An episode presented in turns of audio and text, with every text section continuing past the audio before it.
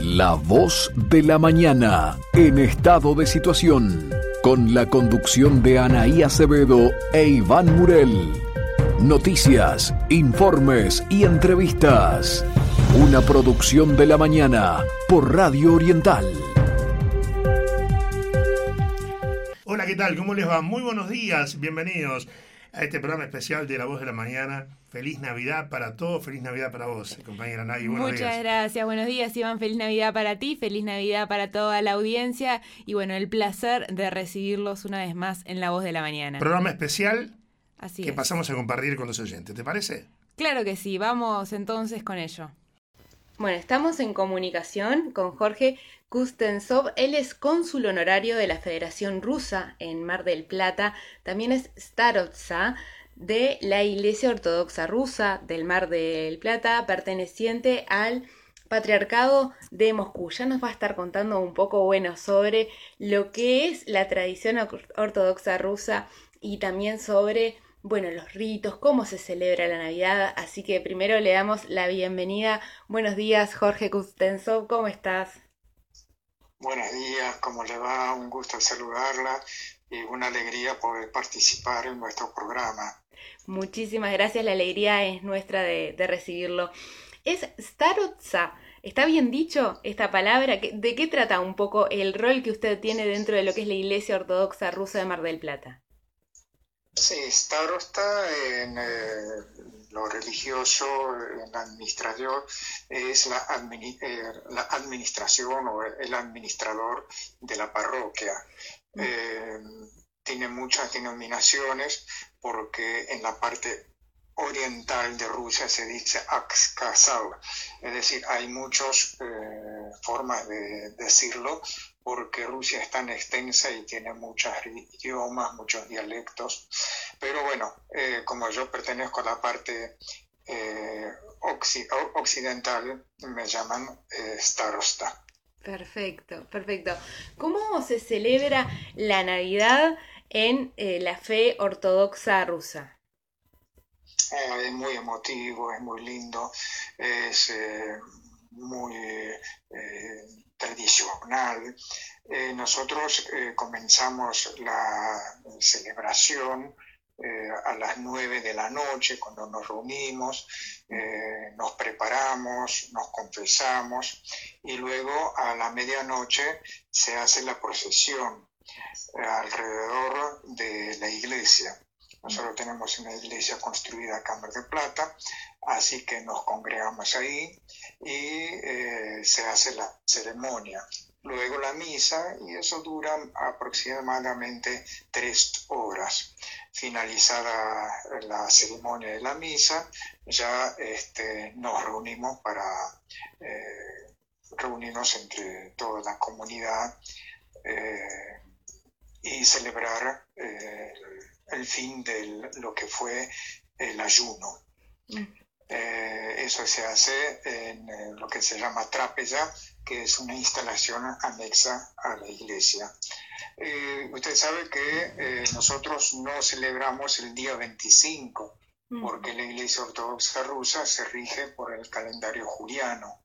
Y hay una diferencia de 13 días de mm. desfasaje. Quiere decir que recién la vamos a celebrar el día 6 de enero. Esa es la diferencia. Quiere decir que vamos a celebrar dos veces, uno junto con la católica y después la nuestra, ¿no? Claro, claro, tiene doble celebración. ¿Siempre se festejó en esa fecha con el calendario juliano? Eh, no entendí. Sí, siempre se celebró con el calendario juliano, es decir, ¿desde qué época viene esta tradición? Ah, sí, sí, sí. Bueno, eso es eh, tradicional, ya es histórico. Rusia, eh, la Iglesia Ortodoxa, eh, generalmente permanece en su tradición desde los orígenes, es decir, ha tenido muy pocas modificaciones. Si lo comparamos con la Iglesia Católica, después que se separaron ambas iglesias, o sea, era una sola, cuando se separan, por razones históricas geográficas, Rusia queda eh, en el oriente y mm, crece en forma separada. mientras que la católica tuvo varias transformaciones en su desarrollo, en su desarrollo histórico. Por ejemplo, la católica eh, dejó el latín y ahora celebra la música en el idioma de cada país. En cambio, la ortodoxa continúa celebrando sus misas en el idioma eh, eclesiástico ortodoxo ruso. Eh, luego las misas católicas han cambiado el altar y ya se celebran ah, mirando a los feligreses. En cambio, en la ortodoxia todavía seguimos con el sacerdote celebrando de espaldas. Bueno, son esas pequeñas diferencias que eh, se remontan a épocas iniciales de la, eh, de la creación, digamos, de la Iglesia Ortodoxa rusa, eh, del Patriarcado de Moscú. Exacto. Jorge, me mencionó por allí que, bueno, una de, las tradiciones es la realización de un ayuno, ¿puede ser? Sí, sí, sí. Eh, siempre se hacen los ayunos, tanto para Pascuas como para Navidad. El más extenso es para Pascuas, eh, con determinadas comidas y determinadas eh, formas de, de vida. Eh, para Navidad también se hace el ayuno y por eso una vez que se terminó nos podemos reunir y ahí sí este, ponernos al día de todos esos este, periodos que hemos pasado eh, en ayunos. ¿En qué consiste este ayuno? ¿Cuánto tiempo es? Bueno, no, no, este, son unos 15 días, que no, no es mucho en comparación al gran ayuno que son 40 días para Pascua, pero bueno, no se come carne, eh, no, se ingiere, no se ingiere leche, bueno, son esas pequeñas cosas, ¿no? Pero lo más importante es este, no tanto la comida, sino eh, la convicción de lo que uno está haciendo, ayunando o no. claro, sin duda. ¿Cuáles son algunos de los platos típicos que se degustan ya en lo que es la Navidad mismo? Ah, bueno, nuestros eh, platos típicos son muy, muy ricos. Eh, nosotros comemos lo que es obligatorio siempre el borscht, que es la sopa, que consiste en verduras y predomina lo que es la remolacha, lo que le da el color rojo. Eh, esa se come en los veranos eh, fríos y en los veranos bien calientes. Eh, ese es el borscht. Depende de la situación, por ejemplo, si es ayuno no se le pone carne, en cambio fuera del ayuno sí se le introduce carne. Y luego los que son pelmeni, los que son vareniki, que son una especie de empanadas, eh, pero hervidas, se puede hacer con eh, papa, eh, si son este, para ayuno, o se puede hacer también con carne, con, muchas otras cosas, aderezos. no, no, la comida es muy rica en cuanto a, a la tradición rusa. También el biftrogonov, que son carnecitas mm, cortadas en trozos pequeños con salsa. No, no, es muy, muy rica la, este, la cocina rusa. Doy fe que, doy fe que es así porque la, la conozco, es exquisita. Bueno, los distintos platos que, se elaboran en la gastronomía rusa. Eh, Jorge, cuéntenos un poco sobre la parroquia ortodoxa que está allí ubicada en Mar del Plata. ¿Cómo es su construcción? Una de las particularidades es que, bueno, por supuesto tiene unas hermosas cúpulas eh, al, estilo ortodoxo, que es como una especie de cúpula encebollada. Sí, eh, bueno, la cúpula eh, tiene una representación simbólica como cada una de las partes de iglesias. Eh, simbólicamente puede representar lo que es el yelmo porque corona la cabeza o lo que es una vela que está permanentemente encendida. Eh, nosotros la hemos eh, iniciado a construir paulatinamente porque no teníamos recursos económicos, hemos conseguido la donación del terreno y ahí comenzamos a excavar para los cimientos hasta que eh, una de las visitas que tenía uno de los administradores rusos que pasaba por Argentina, logramos el apoyo de Rusia. Así que recibimos algunos sustentos económicos y ahí pudimos elevarla. Y poco a poco ahora la estamos terminando. es una sola cúpula, coronada entonces con una cruz ortodoxa rusa y algunas dependencias como la parte de la vivienda sacerdotal, después eh, lo que son los depósitos, los lugares de reunión de la comunidad, que la trapeza, y un parque, un parque interesante donde podemos reunirnos ya sea en la parte cubierta o en la, en la parte exterior del parque, donde también realizamos algunas actividades. Excelente. La persona que da misa allí, el padre, es un, monje, un sacerdote que vino específicamente desde Rusia. Sí, sí, él eh, ha terminado su, eh, su curso, ella recibió la bendición del patriarca y ha llegado a Mar del Plata en monje, es decir, que los monjes son, eh, tienen su vida consagrada a la iglesia y eh, son los únicos que no se casan, porque el sacerdote sí, el sacerdote ortodoxo ruso se casa. Más aún, una vez que terminan los estudios, antes de poder oficiar misa, pues, tiene que conformar su familia y una vez que se casó, ahí sí ya puede eh, oficiar misas. Eh, en cuanto al monje, no el monje eh, no se casa y tiene su carrera dentro de la iglesia, o sea, puede ascender y llegar al mismo patriarca. Excelente. ¿Cómo es la, comunidad de, que hay allí en, Mar del Plata en relación a la iglesia ortodoxa rusa? No, nosotros tenemos una comunidad muy grande en cuanto a rusos propiamente dicho. No solamente rusos, sino que han venido varias olas. La primera ola venía de la Rusia zarista, eh, desparramada en todo el país, así como fueron también a Uruguay, Paraguay, Brasil. Eh, después eh, hubo otras olas con la Primera Guerra Mundial y la Revolución. Eh, después con la caída de la Unión Soviética vino otra ola. Quiere decir, de acuerdo a los distintos periodos, han llegado eh, distintos... Eh, de distintas regiones de Rusia. Cuando era el imperio ruso, bueno, era todo Ucrania, Lituania, Letonia, todo eso pertenece a Rusia, o sea, han llegado con el pasaporte ruso. Eh, luego de la época soviética, eh, también lo que era Ucrania, eh, Letonia y, otros países también han llegado con el pasaporte soviético, es decir, que era una sola cosa. quiere decir que acá tenemos hoy día ucranianos, bielorrusos, lituanos, muchísimos de las distintas repúblicas rusas, ¿no? Kazajstán, Kazajistán. Esa, es este, la población eh, rusa o descendientes rusos o de países rusos o soviéticos que están en Mar del Plata como todo en Argentina.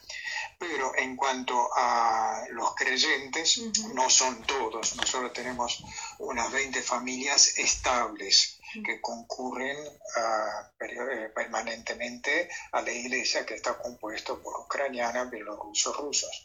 Eh, pero para los festejos, Navidad y, y Pascuas, sí, la, iglesia se llena, viene muchísima gente de los rusos, ¿no? Y descendientes. Claro. Esa es nuestra comunidad.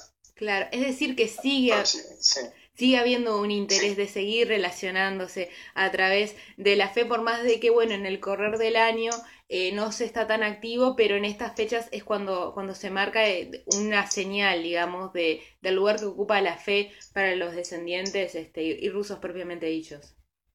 Sí, sí, sí, lo que pasa, como estoy diciendo, la sangre tira y este eh, lo, que es la nostalgia y el recuerdo de sus antepasados o lo que llegaron de, su origen y es un motivo para, creyente o no, para reunirnos y, este, y hablar un poco en el idioma eh, de origen, ¿no? de, los padres. Sin duda, sin duda. Y así llevar a los chicos y bueno, que conozcan los que han nacido acá, que conozcan un poquito lo que es eh, las raíces rusas, ¿no? De dónde vienen. Consul, nos gustaría que, compartiera con nosotros un mensaje para, para esta Navidad, bueno, este, desde, desde su fe y, en representación también de todo lo que es la, la colectividad ortodoxa rusa de Mar del Plata. Sí, bueno, lo, siempre es lo, lo, más breve porque tiene que predominar el amor y, y la paz eh, entre todos. No importa si es eh, católico, ortodoxo o protestante. Creemos todos en un mismo Dios. Entonces, eh, no importa cómo nos persigan, persignamos, si es al derecho o al revés, o cómo ponemos las manos, o cuántos días más o menos ayunamos o no ayunamos. Lo importante es esto, la convivencia en paz y, amor entre todos los cristianos y tolerancia con respecto a aquellos que no lo son. Perfecto. Jorge Kustensov, cónsul honorario de la Federación Rusa en Mar del Plata, también starotza de la Iglesia Ortodoxa Rusa de Mar del Plata, bueno, perteneciente al Patriarcado de Moscú. Muchísimas gracias por acompañarnos esta mañana en La Voz de la Mañana. Ha sido un gusto realmente haber cruzado el charco, como, como se dice, para poder eh, tener sus palabras. No, gracias a usted, Anaí. Gracias por darme la oportunidad para participar en nuestro programa y vamos a estar en contacto y a vuestra disposición. Inclusive estoy enterado que usted tiene una iglesia allá y le hace falta un sacerdote, a lo mejor podemos visitarla y ofrecer algunas misas y establecer nuestras relaciones bilaterales como vecinos de Argentina y Uruguay. Muchísimas gracias, muy amable. Adiós. Chao, chao, gracias.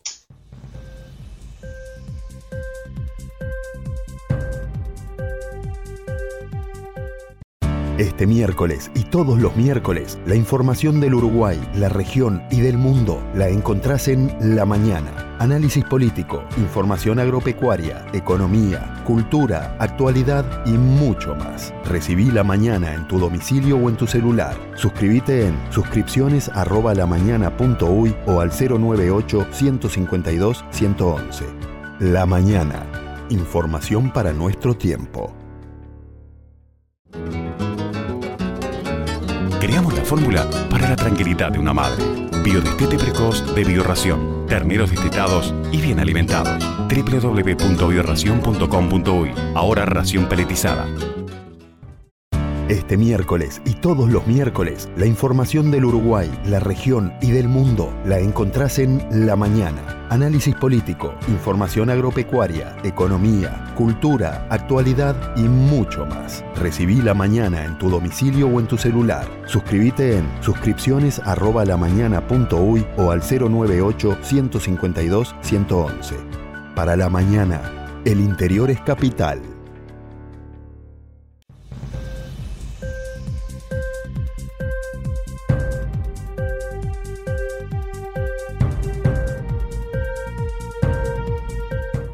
Bloque en la voz de la mañana en este programa especial navideño. Vamos a continuar con más información. Antes, el saludo a todos los oyentes que nos están enviando mensajes a través de, WhatsApp.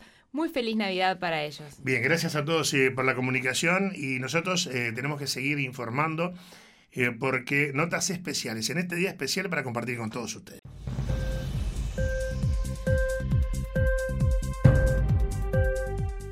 Estamos en comunicación con el pastor Pedro Lapadjian. Él pertenece a la Iglesia Evangélica Armenia, hoy conocida como Esperanza en la ciudad. Buenos días, Pedro. Buenos días, pastor. Gracias por, por recibirnos. Gracias por estar aquí con nosotros en La Voz de la Mañana. Pedro, Anaí, es un privilegio acompañarles a ustedes y más en esta fecha tan especial, tan significativa para quienes somos cristianos. Tal cual, sin duda. Eh, Pastor, ¿cuál es la reflexión que surge hoy en esta fecha, en este día de, de Navidad? Bueno, es el mensaje eterno. Hay mensajes que son antiguos, caducan, anacrónicos, fuera de tiempo, pero hay mensajes que son eternos, porque Jesucristo es eterno, es el mismo ayer, hoy y por los siglos.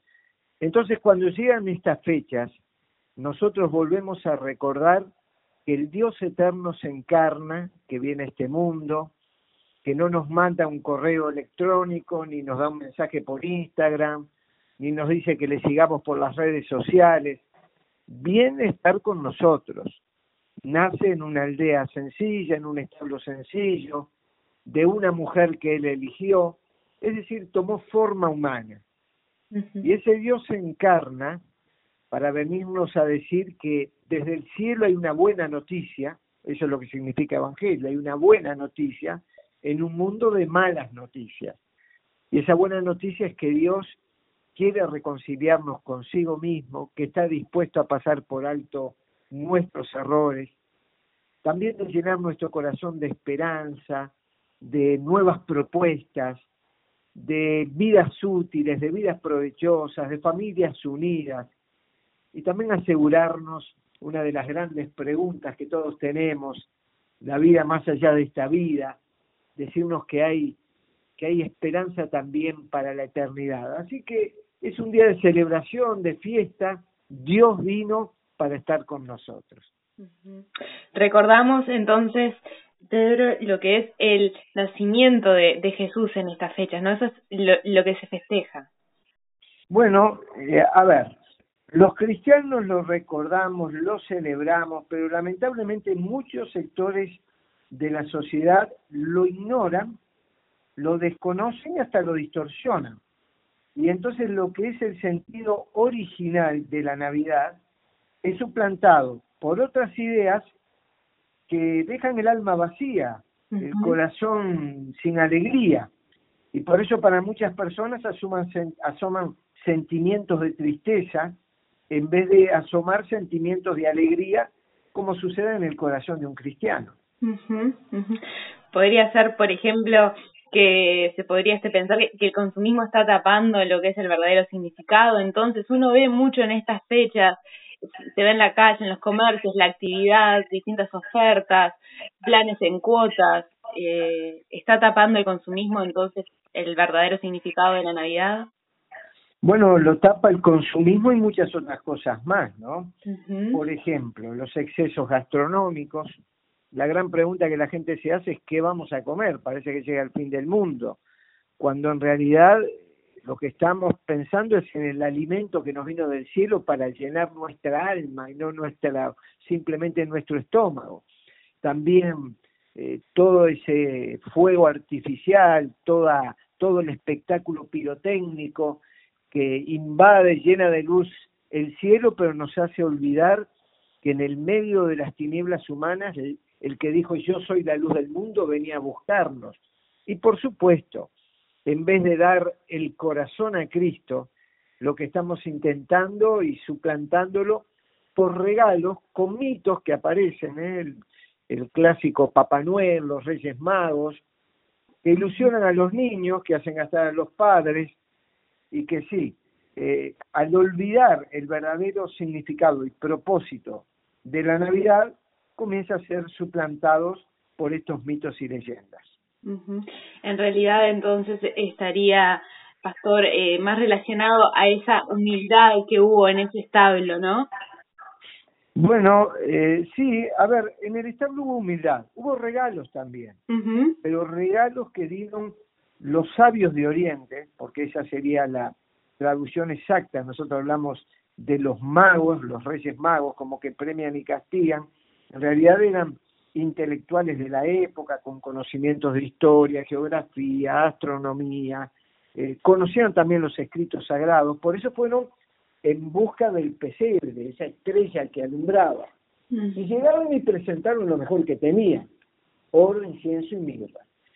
Los regalos fueron otorgados por aquellos en un gesto de adoración al que primero vino para darnos lo mejor que tenía el amor, la esperanza, el perdón de nuestros pecados, el poder caminar con Dios, el permitir que no solamente naciera en un humilde pesebre, sino en corazones humildes que reconocen su necesidad de Dios. Entonces sí, leemos hasta nuestras tarjetas navideñas son cinco estrellas, ¿no? Cuando el real pesebre era un espacio mal oriente, lleno de animales, súper sencillo, pero a mí me encanta cuando dice San Pablo, ya conocen la gracia de Dios, que por amor a vosotros se hizo pobre siendo rico, para que vosotros con su pobreza fueseis enriquecidos. Es decir, el Dios creador de todas las cosas, el eterno, posee todo, se despoja para venir a enriquecer nuestras vidas. Y hay riqueza de perdón, de esperanza, de amor, riqueza de vida eterna. Todo lo de Dios es abundancia para el alma. Pastor, es, es importante mencionar que en el calendario en Uruguay el 25 de diciembre está marcado como el día de, de la familia, no como la Navidad. Algo similar ocurre también con lo que es Semana Santa, que bueno, se llama Semana de Turismo. ¿Cómo, cómo lo ven eso ustedes? ¿Cómo, cómo lo ves tú? Sí, bueno, eh, esto tiene que ver con el proceso de secularización que vivió nuestro país, ¿verdad? Claro. El Día de la Virgen es el Día de las Playas, la Semana Santa se transforma en Semana de Turismo, eh, el Día de los Reyes, el Día de los Niños, el Día de Navidad se transforma en el Día de la Familia. A ver, celebramos la familia como un don de Dios eh, Jesús nació en medio de una familia. María, su madre, elegida entre tantas mujeres, bendita tú entre todas las mujeres, pero tuvo eh, la presencia de José, quien acompañó en esa escena, y vemos a José, María y al niño envuelto en pañales. Dios quiso que su hijo, cuando viniera al mundo, estuviera en medio de una familia. Esa familia lo cubrió, le dio amor, le dio valores, porque Jesús, aunque era Dios, tomó forma plenamente humana. Le enseñó un oficio, el oficio de carpintero, como era costumbre en la época, los padres le enseñaban el oficio a los hijos.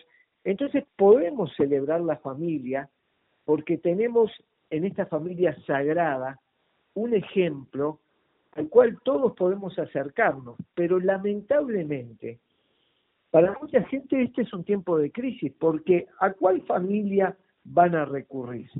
Lamentablemente se han acrecentado las disoluciones matrimoniales, eh, lamentablemente eh, hoy ya no hay uniones matrimoniales como en otros momentos, no se le asigna ese valor a la familia que tenía en otros tiempos, y las personas al carecer de espacios como estos, empiezan a sentir nostalgias, tristezas, desazón, porque nos sacaron del medio a Jesús, que es la fuente de esperanza, y la transformaron en Día de la Familia y familias que están en crisis, familias que no están viviendo en unión, en amor, donde la violencia doméstica sigue afectando a miles de personas, donde chicos crecen sin la cobertura de los padres y a temprana edad van a refugiarse en las drogas legales e ilegales para poder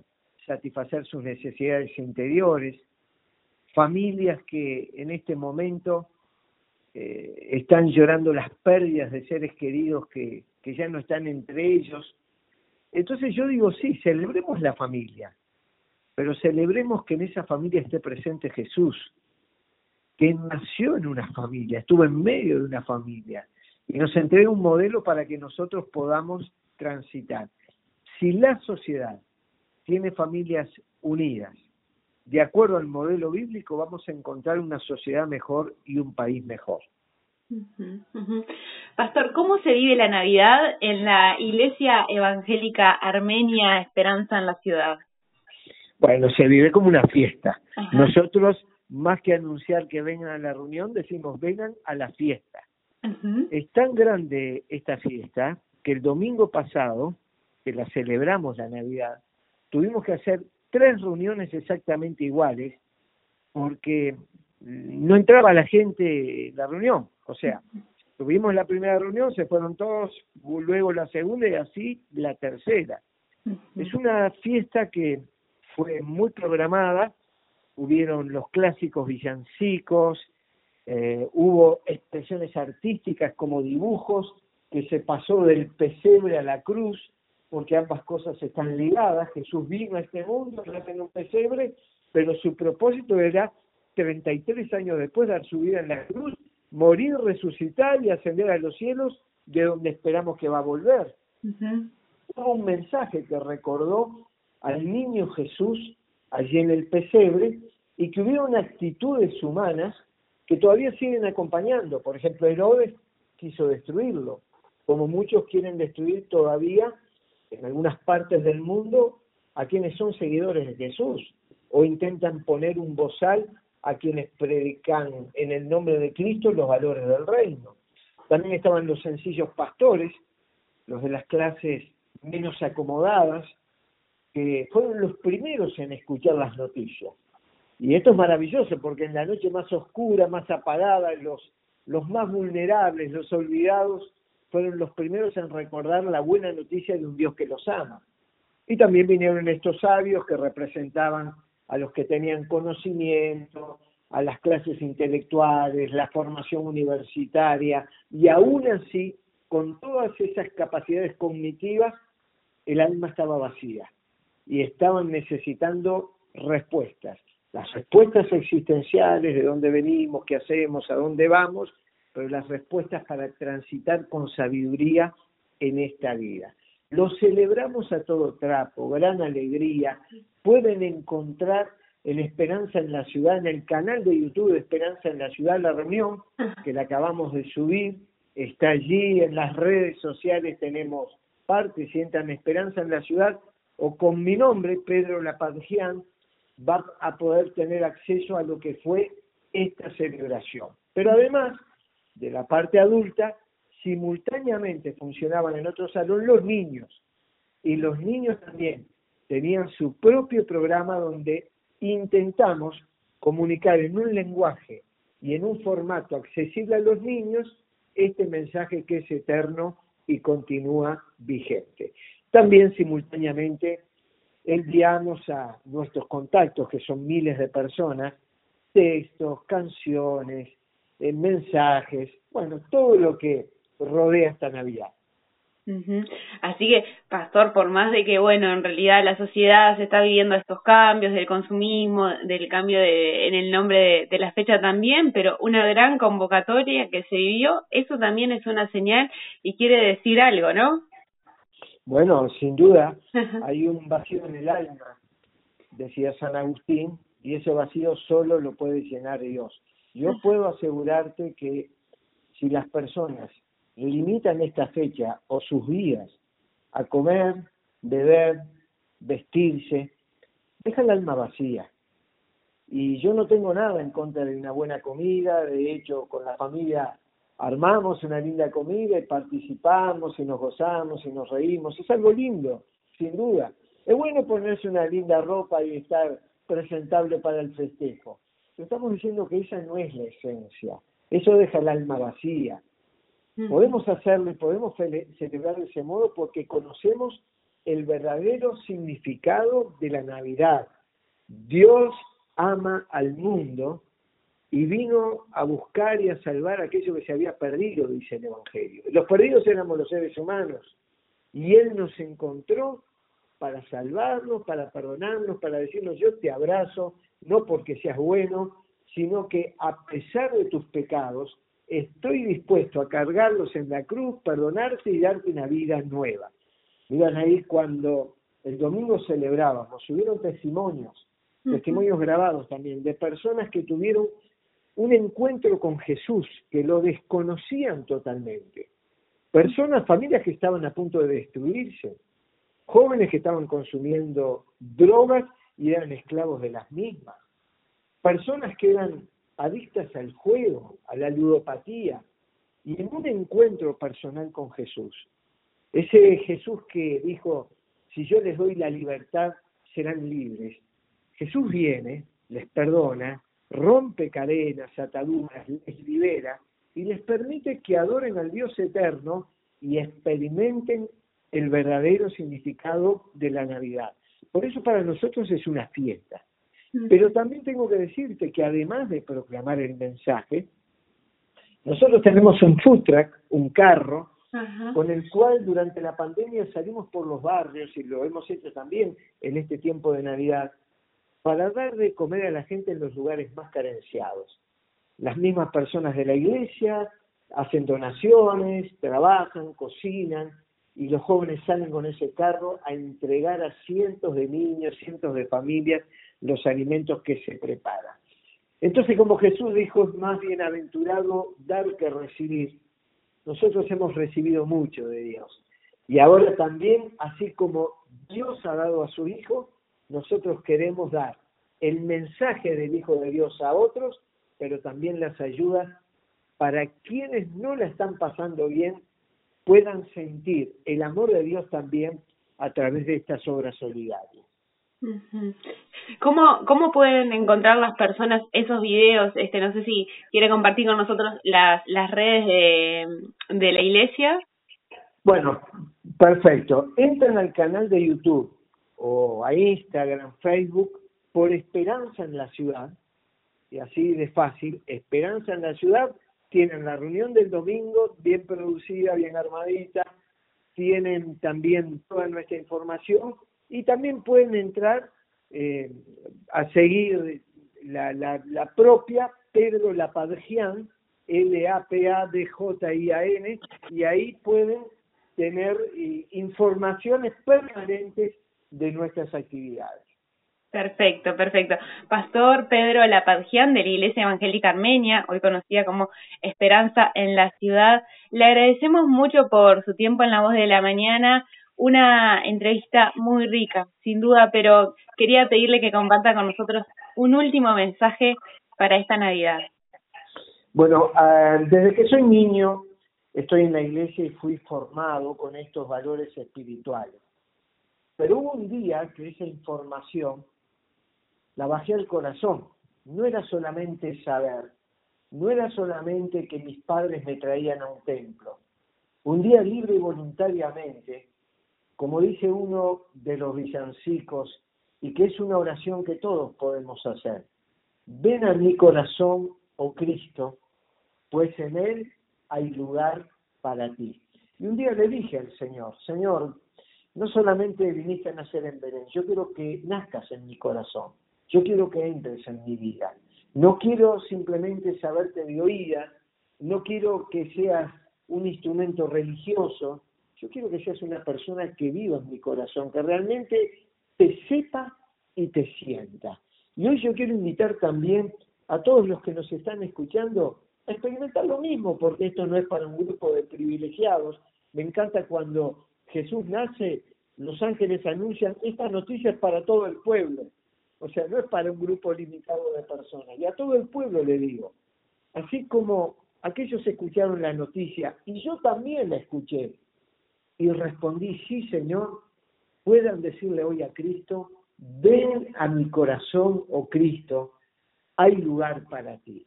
No había lugar para José, María y Jesús en el mesón, pero apareció alguien y dijo, en este pesebre hay lugar. Para muchos no habrá cabida de Jesús en sus vidas. Pero muchos con nuestro humilde corazón podemos decirle, ven a mi corazón, oh Cristo.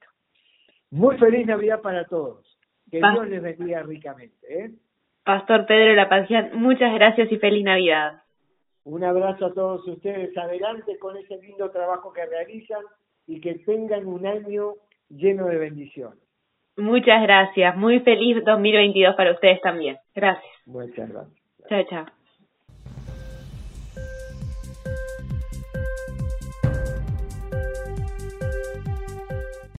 Este miércoles y todos los miércoles, la información del Uruguay, la región y del mundo la encontrás en La Mañana. Análisis político, información agropecuaria, economía, cultura, actualidad y mucho más. Recibí La Mañana en tu domicilio o en tu celular. Suscríbete en suscripciones o al 098 152 111. La Mañana Información para nuestro tiempo. Fórmula para la tranquilidad de una madre. Biodestete precoz de Bioración. Terneros destetados y bien alimentados. www.bioración.com.uy Ahora ración peletizada. Este miércoles y todos los miércoles, la información del Uruguay, la región y del mundo la encontrás en La Mañana. Análisis político, información agropecuaria, economía, cultura, actualidad y mucho más. Recibí La Mañana en tu domicilio o en tu celular. Suscríbete en suscripciones@lamañana.uy o al 098 152 111. Para La Mañana, el interior es capital.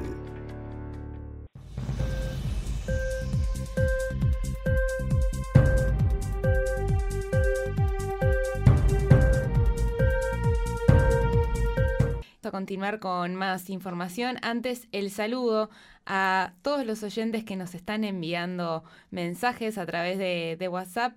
Muy feliz Navidad para ellos. Bueno, y estamos en comunicación con Pablo Coimbra.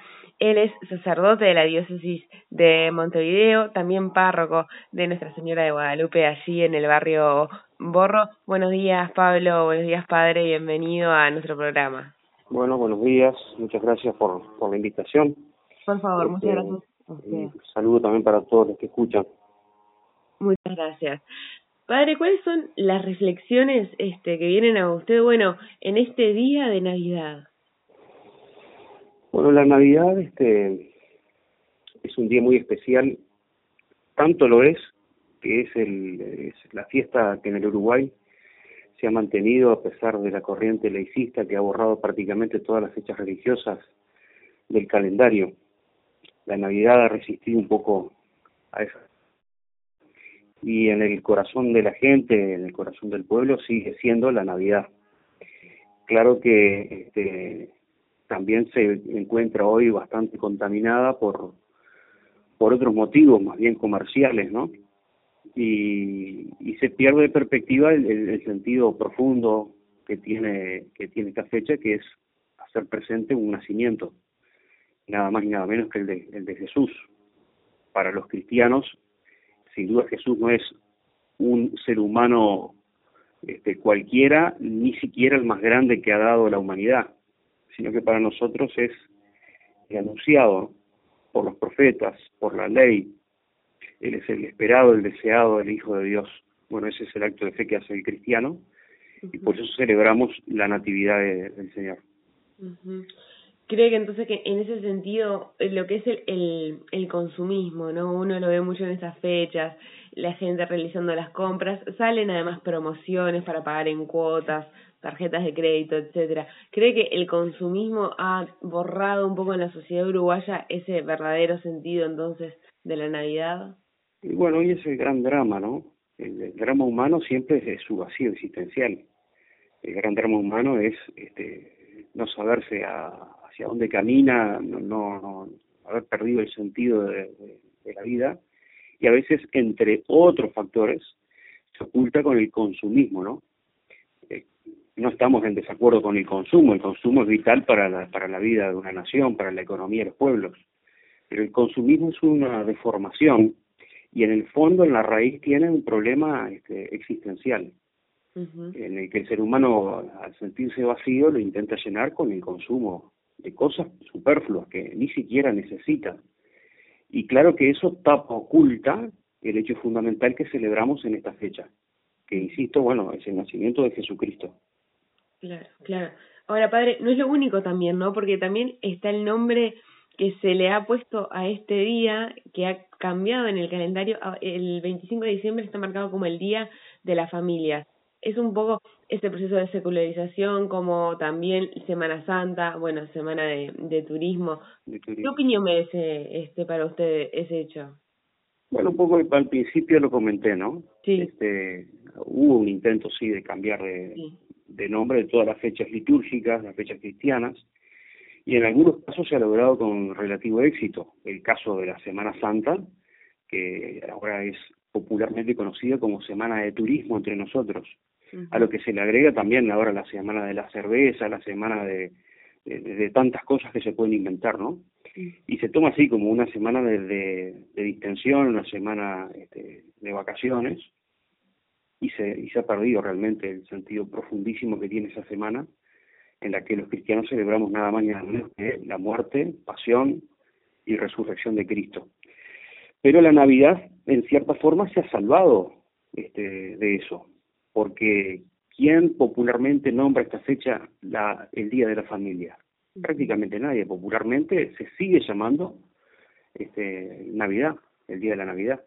Lo que se ha perdido es el sentido, pero el nombre por lo menos, que no es una cuestión menor, este, preservar el nombre de las fechas, porque eso da pie para poder recuperar el sentido.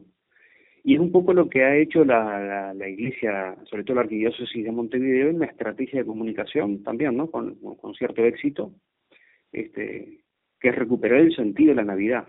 Y ahí, bueno, entre una cantidad de, de, actividades y de medidas que se tomaron, está la, las famosas balconeras, este, que rezan eso, ¿no? Navidad con Jesús. Se ve que de todas las fechas religiosas, la que se ha salvado y preservado de, la corriente laicista ha sido la Navidad. Ahora, padre, ¿qué resultado han dado esas balconeras? Porque este año se han vuelto a ver, es una señal también, ¿no? ¿Cómo lo ven ustedes? Bueno, sí, el impacto inicial este, de la novedad fue el, el primer año en el que, si no mal recuerdo, casi 50.000 balconeras este, se colocaron en los, en los balcones y ventanas de, de las casas de los montevideanos. Y es un signo importante, ¿no? Porque al pasar y uno ver esa, esa balconera en una casa, ahí se identifica una familia cristiana. en, en, un, en un país como el nuestro, en el que se ha implantado el hecho de que la religión hay que vivirla puertas adentro, que no se puede manifestar públicamente la fe, so pena de ser considerado violador de la laicidad, bueno, es un signo importante, es decir, es, un signo de, militancia católica y, que da cuenta de que nuestra fe es pública. La fe no, es para ser guardada en cuatro paredes y vivida simplemente en, en la intimidad de cada uno, sino que nuestra fe está para ser dicha, anunciada, predicada, en la plaza pública para quien la quiera oír. Y creo que es un derecho que tenemos también en un mundo plural como el que, como el que se precia. Entonces las balconeras son un signo de eso, ¿no? Bueno, ahí vive un cristiano, allí hay una familia cristiana, y, y marcó presencia, marcó presencia al punto tal de que los medios de comunicación se hicieron eco y se habló durante mucho tiempo, hasta debates hubieron al respecto, este, por, por, por esa iniciativa de las balconeras. Claro que con el paso del tiempo eso fue decantando, ¿no? Y ahora se ha incorporado como de manera natural. Este, y bueno, también se perdió un poco la fuerza del inicio, pero el impacto que se buscó al principio, yo creo que se logró. Perfecto. Padre, ¿cómo se vive la Navidad en las iglesias? Bueno, entre los cristianos, este, es cierto que la iglesia creo que esto es en general, bueno, ha sufrido un, tema de, de, participación, ¿no? Y las estadísticas también habla de que la Iglesia Católica ha venido reduciendo la cantidad de fieles o de personas que se dicen católicas. Eso a primera vista puede alarmarnos y nos preocupa, sí, no lo voy a negar, pero también es, un, es una depuración de la fe, ¿no? La fe católica particularmente ha sido ha estado siempre impregnada en la cultura y algunos se declaran católicos nominales, simplemente por tradición. No han tenido un verdadero encuentro con Cristo. Y lo importante de nuestra fe es ese encuentro con Cristo que, que te convierte, que te transforma la vida. Y creo que esta bajada, por un sinnúmero de factores, que se da para hablar muchísimo, pero bueno, no es el punto, lo cierto es que viene en picada, aunque en el último tiempo se ha, se ha bajado, se ha contenido picada y hay como una meseta ya. este, podríamos decir que los que hoy se declaran católicos, bueno, son cristianos eh, convencidos, cristianos que han tenido una experiencia con, con Jesús. Nadie hoy se declara católico por tradición o por conveniencia o por apariencia. Bueno, eso ha depurado, este, y es un dato interesante, es un dato importante. Además de eso, eh, es usual eh, ya en lo que es la víspera de Navidad que algunas iglesias organicen, bueno, cenas para algunas personas que no tienen con quién pasar esa fecha, algunas personas en situación de calle. ¿Cómo, cómo es eso? Sí, es verdad, la iglesia siempre está, tiene el cañón con los que sufren, porque esa también es parte de su misión. Jesús mismo ha dicho, ¿no? Lo que han hecho el más pequeño de mis hermanos, a mí mismo me lo hicieron. Tuve hambre y me diste de comer, estuve sediento y me diste de beber. ¿Cuándo, Señor, hicimos eso, no? Entonces, la propuesta cristiana es inaudita, muchas veces atenta contra la lógica humana. Y, y, Dios, el Todopoderoso, se identifica con el más frágil, el más débil, el que es despreciado, el que no cuenta, aquel del que queremos apartarnos.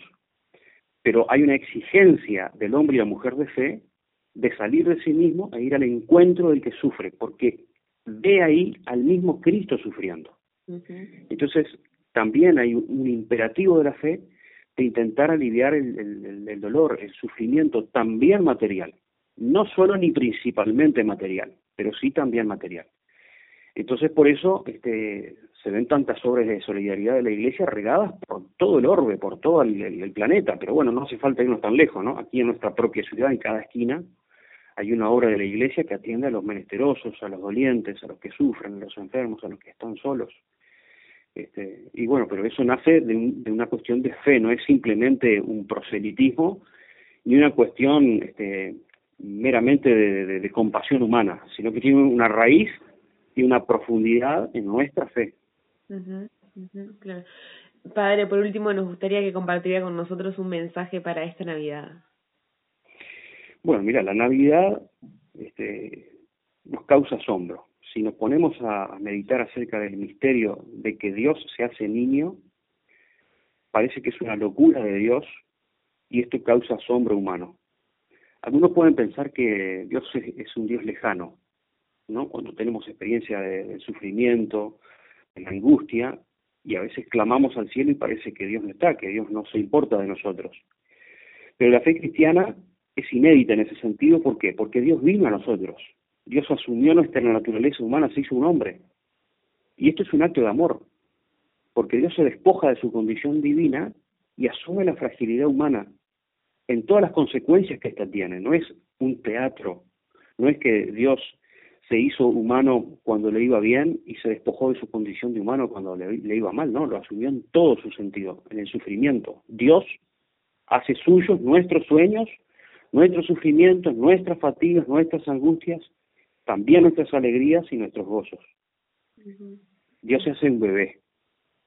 Y esto es importante meditarlo. ¿Por qué? Porque Dios, ¿qué nos pide? Nos pide que amemos como Él ama. Y Dios quiere establecer con nosotros una relación de amor. Uno a veces se puede sentir ante Dios tan poca cosa que, que, teme expresar ese amor a, alguien que lo desborda. No sé si me explico. Sí, sí. Entonces, ¿qué hace Dios? Dios se abaja y se hace humilde criatura, se hace un bebé para qué?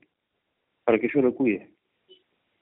Siendo Dios bebé, ahí ya la relación es una relación de más horizontalidad. Dios hace nuestro hermano, requiere ahora de nuestro cuidado, de nuestro alimento, de nuestro cariño afectuoso. Dios no quiso privarse de ese afecto, del afecto humano, incluso del afecto de una madre. Y Él quiere que nos ocupemos de Él, de Dios. Y nació un establo, ¿no? Ahí quiso nacer. Y eso nos habla también de nuestra pobreza, de nuestra debilidad, de nuestra dependencia y también de nuestro vacío del que hablábamos al principio, ese vacío existencial, de la pérdida de sentido de la vida. Dios no quiere ser sin nosotros, Dios nos hizo para entrar en comunión con Él. Y bueno, entonces tenemos que ir a su encuentro, tenemos que ir a buscar a aquel que es nuestra luz. Un día sí se hará hombre, ¿no? Un día Jesús se hará hombre, maduro, y ahí nos enseñará el camino y finalmente entregará su vida en la cruz por amor, para abrirnos las puertas del cielo. Bueno, todo eso celebramos en Navidad. Padre Pablo Coimbra, muchas gracias por su tiempo, muchas gracias por sus palabras y este mensaje tan bonito. Que tenga usted muy feliz Navidad. Bueno, muy feliz Navidad con Jesús para todos y que Dios los bendiga. Muchas gracias.